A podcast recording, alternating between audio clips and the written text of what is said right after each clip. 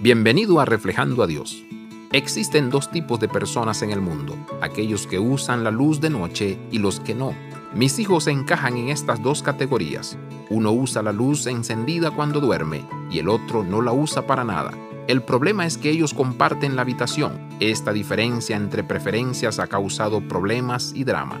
La oscuridad de la habitación es penetrante y es difícil de andar por ella, pero en la luz, aún una tenue, atraviesa la oscuridad. ¿Alguna vez has tratado de caminar a través de un cuarto sin ninguna luz y con juguetes pequeños en el suelo? Solo se necesita un poquito de luz para que podamos ver. La cantidad de oscuridad no importa, incluso una pequeña linterna nos puede ayudar a alumbrar el camino.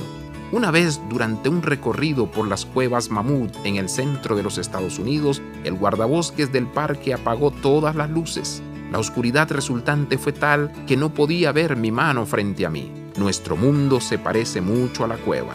Las tinieblas no dejan que las personas vean a otros y a sí mismos apropiadamente. Cristo ha venido para resplandecer en las tinieblas, iluminar las vidas con verdad, gracia y amor. Abraza la vida de santidad. Visita reflejandoadios.com.